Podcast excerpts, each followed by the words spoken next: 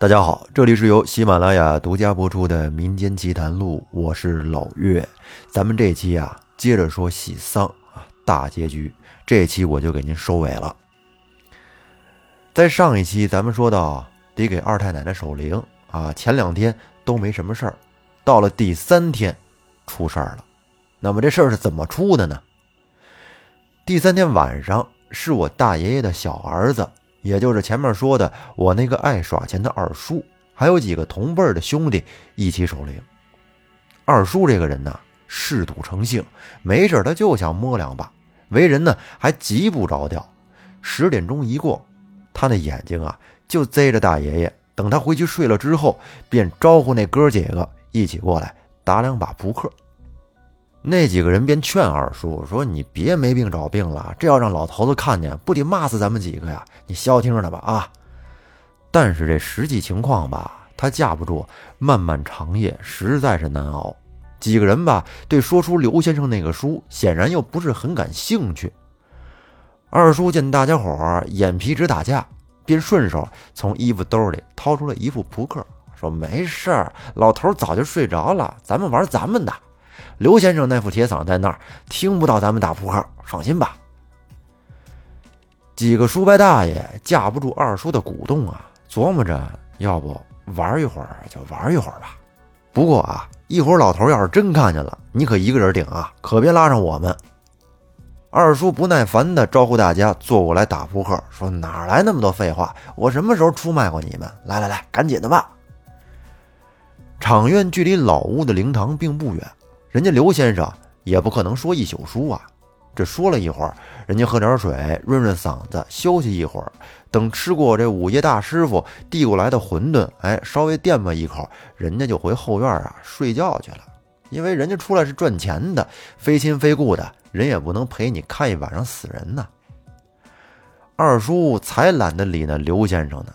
用二叔的话说啊，刘先生就是满嘴跑火车，成天胡咧咧。你看刘豁子那熊色，那鬼呀神啊的，他见过是怎么着？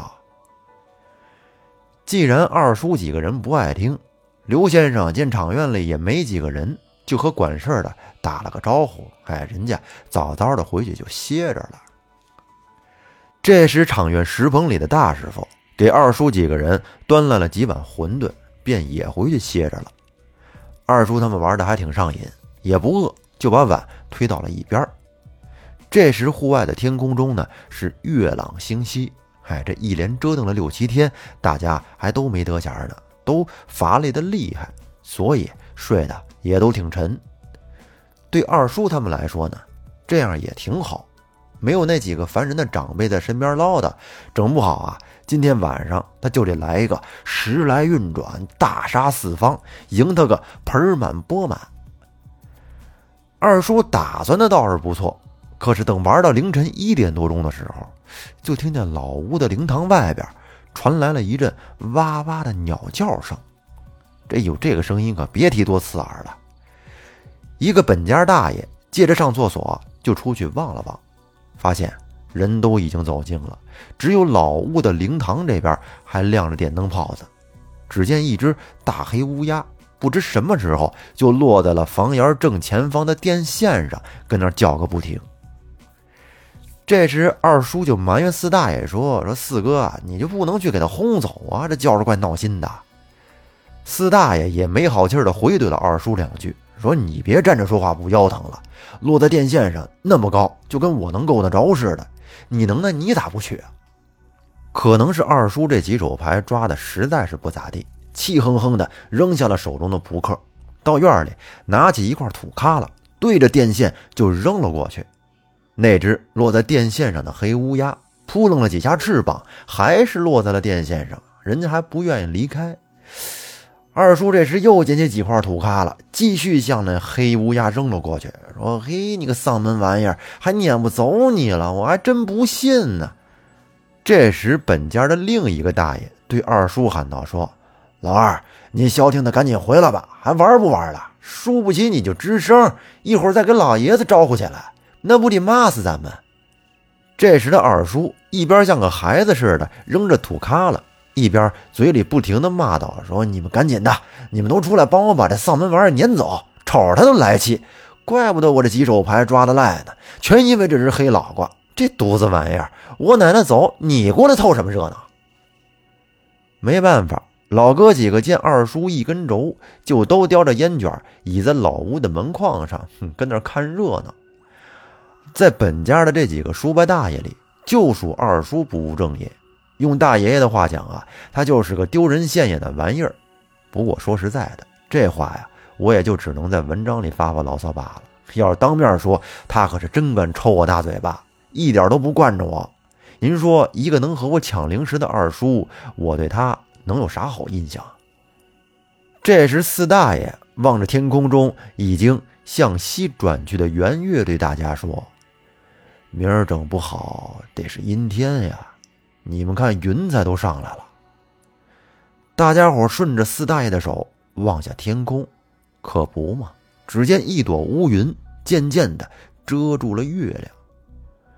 忙活了好半天的二叔，总算是一吐卡了，把黑老瓜算是轰走了。然后呢，这几个人是继续玩牌，大概玩了能有二十多分钟吧。众人忽然在屋里就听到了一声猫叫，于是众人赶紧放下手里的牌，四处就寻找这声音是哪儿发出来的呀。而且这会儿就连玩牌上瘾的二叔也一点脾气没有的。把牌扣在了桌子上，这灵堂里面出现猫的叫声，那还了得？这可是大忌呀！虽说谁也没见到过死人诈尸，但是这个事儿传出去，他好说不好听啊。要是真让猫给老太太啃了，家里人那谁都不能轻饶了这哥几个呀。而且呢，这几个人还不敢在灵堂里大喊大叫。只能是这么安静的，像老鼠一样的四处转悠着，到处找猫。可是这四个人在屋里找了好几遍，都没见到有猫的身影。这时二叔小声的对四大爷说：“四哥，要不然你去棺材里看看呗。”四大爷一口拒绝了二叔的提议，说：“滚蛋！你咋不去呢？老二，你小子是没憋一个好屁。”自己怂，就成天想算计我。得，这二叔和四大爷俩人又开始拌上嘴了。这时呢，本家的大权大爷给他俩劝住了，然后呢，他就想自己到棺材里看看猫是不是真在棺材里。自打我记事起，二太就喜欢养猫，黑的、白的、花的，真是没少养啊。而且最稀罕的。还是一只将近二十多斤的大黄猫，二太对它可真所谓是宠爱有加，自己舍不得吃的像什么肉啊、鱼啊，都要给这只叫做大黄的大猫吃。而这几天忙忙活活的，也没人管它到底去哪儿了。自从那天老道让大爷爷把猫从二太的脚边抱走，就一连几天都没人再看到它。这会儿，您说他能在棺材里趴着吗？而就在大全大爷正往棺材那儿走，还没到棺材跟前的时候，忽然就见一只大黄猫一下子就从棺材里边窜了出来，站在了棺材帮上，向着众人一顿叫唤。用二叔的话说，那只该死的老黄猫叫唤的声就跟房门掩了它尾巴似的，听得。老他妈瘆人了，一辈子我都忘不了那个声。而此时兄弟几人看到大黄猫根本就不怕人，那两只眼睛发着血红的光，对着大家伙一顿叫唤。兄弟几人怕把睡觉的众人吵醒啊，便抄起了笤帚和木棍，是连打带吓唬的，总算把这位猫神给撵走了。这下大家伙才算松了一口气。这要是老头子知道了，大家伙都没好。大全大爷和四大爷两个人是岁数最大的，于是便赶紧趴在棺材上，仔仔细细的给二太露在外面的皮肤检查了个遍。不过好在没见到什么伤口，这才算是彻底的把心放了下来。再重新给老太太。盖好了遮脸布，然后呢，长出了一口气。哎呀，觉得真是好险呀！这时二叔又跑到桌子边坐了下来，说：“既然都没啥事儿，那还有两个点才亮天呢。咱们继续玩。”四大爷说：“老二啊，咱全家我就服你，你这心呐是真大。刚刚要是老头子看见了，骂咱们都是轻的，那大嘴巴不得抽死咱们才怪呀！”二叔说：“哎呀，现在这不没事了吗？咱几个就跟着干瞪眼儿啊，那多没意思啊！再玩两把，一会儿天快亮了，咱就不玩了，行不行，大全哥？”二叔的确是个鼓动人情绪的高手。几个人琢磨了一下，也确实是那么回事儿。天知地知，哎，我们哥几个知，其他人谁也不知道今天的事儿，怕啥呀？于是，这几位叔叔大爷便又开始了打扑克。可是，就在这几个人刚刚平复了情绪，玩的兴致正高的时候，得，这又来事儿了。这次可不是什么猫叫的声音了，而是他们准确的听到了从棺材那里边传来了咯噔一声，像是把绳子扯断的声音一样。虽说声音不大，但是这可是在极度安静的灵堂啊！这个细小的声音显得格外的刺耳。这时兄弟几人面面相觑，这次大家可真是谁都不敢再过去看了。大伙纷纷都将目光望向了那口朱漆的大棺材。只听棺材里边不断的有撕裂布匹的声音传出，几个人还在纳闷难道这猫又跳进去撕扯寿衣了吗？不能啊，这猫刚刚被赶走了，这房门窗户都是紧闭的，难不成那猫是自己从地底下钻出来的？而就在大家胡思乱想之际。在棺中躺着的二太奶奶，一股神就坐了起来。据事后的二叔对我说：“他说小子，你可是没看见那个场面。当时你二太脸上一点表情都没有，那俩眼就这么直勾勾的望着前面。如果你看见一次，绝对不敢看第二次。当时你四大爷都吓尿了。哎呦，我这辈子可都忘不了了。”而四大爷对我说的情况和二叔说的呢，也都大同小异，但是唯一的区别，吓尿了的是我二叔。反正不管咋说吧，我自己进行了一番脑补，场面呀，应该说是相当的劲爆。当时二太坐起身，对面前这几个孙子是视若无物，竟然像猿猴一样这么一跳，从宽大的朱漆棺材中就蹦了出来。哎，然后只见那一双三寸多长的小脚，竟然稳稳地站在了地上。早先二太活着那会儿啊，行动是很不方便的，出门晒个太阳，看见我在旁边跑过去，都得招呼我给他扶进屋去。不扶着不行，那三寸小脚实在是坑人呐，稍微不注意就能摔倒了。也不知道这会儿这二太是怎么了。比活着的时候反而走路更稳，身段更灵敏了。这时的二太用眼睛扫视了一会儿供桌上的贡品，也不管三七二十一，抓起来就吃。这满嘴满脸蹭的呀，全是点心渣子，而且吃完了点心还不过瘾，他好像是能闻到二叔他们几个人身边的那馄饨味儿似的，一下子就朝着他们这哥几个。冲了过来，然后把碗里的馄饨喝的是一干二净。喝完了之后，还不忘伸着舌头舔食着嘴边沾着的紫菜，那样子实在是太恐怖了。这会儿屋里能吃的东西已经都被二太吃完了，而老太太竟然又像猴子一样一跃到了炕上，再由炕上顶破窗户跳了出去。大家伙聚在一起，都是惊恐不已呀！很多人活了一辈子，可能也没见过这个场面。这时的二叔也不再顾及面子了，一脚踹开后门，扯着嗓子对爷爷的院子里就喊说：“二叔啊，快救救我吧！爸呀，你在哪儿呢？全都起来吧！救命啊！”我爸曾经对我说过，那会儿你二叔已经被吓得发不出一点人的动静了。你看你二叔那个样，你就能估摸着这事儿得有多吓人了。二叔这么一嚷嚷，前后院的男女老少也都出来了。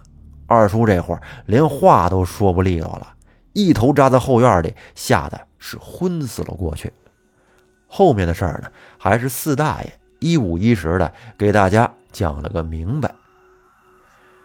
既然这种怪事儿已经出现了，想不让人知道那是不现实的。现在呢，主要是赶紧在院子里挖地三尺，也得找到老太太。因为这要是窜到谁家去，非得给人家吓出人命来不可呀！大爷爷家的院子非常大，以前是生产队的大院子。后来在改革开放之后呢，大爷爷没花几个钱儿就把大院子给买了下来。哎，养猪养鸡，自己再种点菜，这够吃够喝，什么都不用出门去买。大家伙就这么成群结伴的，终于在南下屋的鸡棚子里找到了二太。这时的二太正蹲在地上，满脸沾的都是鸡毛和鸡血，因为他正在撕咬着一只早已经被他咬烂的大公鸡。大爷爷是连续叫了几声骂，可是二太就跟听不见似的，继续跟那儿撕咬，还有吞噬着生肉。大爷爷是不顾众人劝阻，执意的要过去把二太给搀扶起来。可是大家怕别再出点什么事儿啊，二太再伤到大爷爷，于是几个本家侄子就抄起那草叉子围在了大爷身边，觉得二太要是真敢伤害大爷，就上去给他一叉子。不过呢，大家伙其实拿这个也就是给自己壮壮胆子罢了，因为谁看到那个场景不害怕呀？这时，大爷爷上前一把抱住了二太，说：“妈，是我呀，你看看还认不认识我？”大爷爷是满脸泪水的对着二太说：“二太直勾勾的盯着大爷爷，就这么看了一会儿，然后只见他猛地抱起大爷爷的手，一口就咬了下去。您想啊，大爷爷这会儿都七十多岁了。”一个老爷子实在是经不起这份折腾了，他感到一股钻心的疼痛，瞬间就如同闪电一般灌满了全身。老爷子这时身体一软，直接就瘫到了地上。周边的那几个叔伯大爷说句心里话，也不敢向二太抡铁叉的，毕竟老太太这么多年都是看着大家伙长大的。这只能用铁叉子把二太推向墙角，大家伙呢是七手八脚的把二太给捆了个结结实实。而这时候啊，天已经大亮了，这一通折腾，整个村想不知道都难。这上午饭都没吃完，全村就都知道大爷爷家诈尸的事儿了。大家伙围着大爷爷，是又喷凉水又掐人中的，总算是把大爷爷。给折腾醒了过来，老爷子手上的伤口已经早被大伙给包扎好了。现在啊，活人没事了，就该解决死人的事儿了。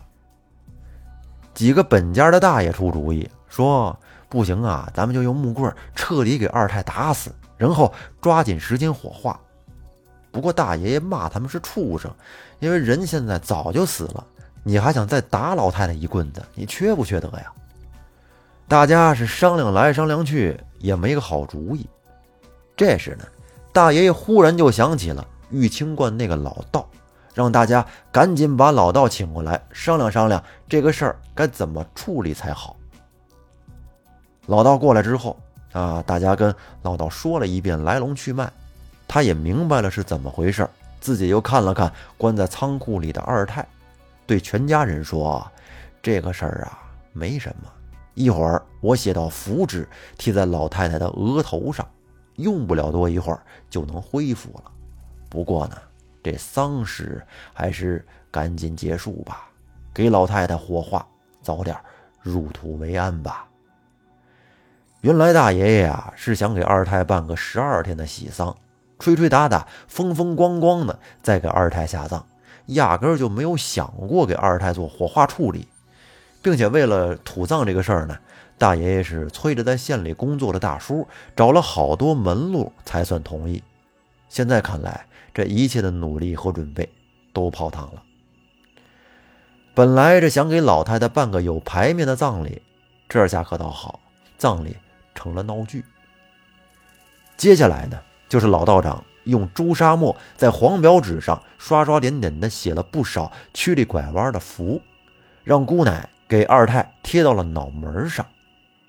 哎，您还别说，不到一刻钟，刚刚还一刻不消停的二太就软塌塌的倒在了地上。众人只好再次的重新装殓了二太，当天就拉到了火葬场火化了。等这事儿过去了之后，老道长才向大家一一道来。原来这个乌鸦呀，平时好吃腐食啊、腐烂的食物，它们对这种死亡的气息最为敏感。午夜到凌晨的时候，也是一天当中阴气最强的时候，死人借助猫的气息，就很容易在阴气最旺的时间段起尸。起尸之后的人。其实已经算不上人了，他具有和猫一样的习性，只能称作为兽。他认不清自己身边的亲人好友，而且呢，起尸即使没有会道法的人给他打回去也不要紧，多则三五天，少则一两天，它也会自我消退身上的那种兽性，重新变回死尸。只不过呢，这些日子里，起尸会有着自己的兽性。到处惹是生非，逮到什么就祸害什么。如果人不去阻拦他啊，这其实也不会主动攻击人，因为活人他有阳气呀，所以呢，起尸还是会惧怕活人的。那么这个故事说到这儿呢，就告一段落了。这个事儿到现在已经过去三十多年了。像这种人去世之后因为猫而诈尸的情况啊，其实这种故事也有。有一个比较有名的，就是猫脸老太太的传说，不知大家听过没有？如果没听过呢，以后得机会吧，我可以给大家说一说。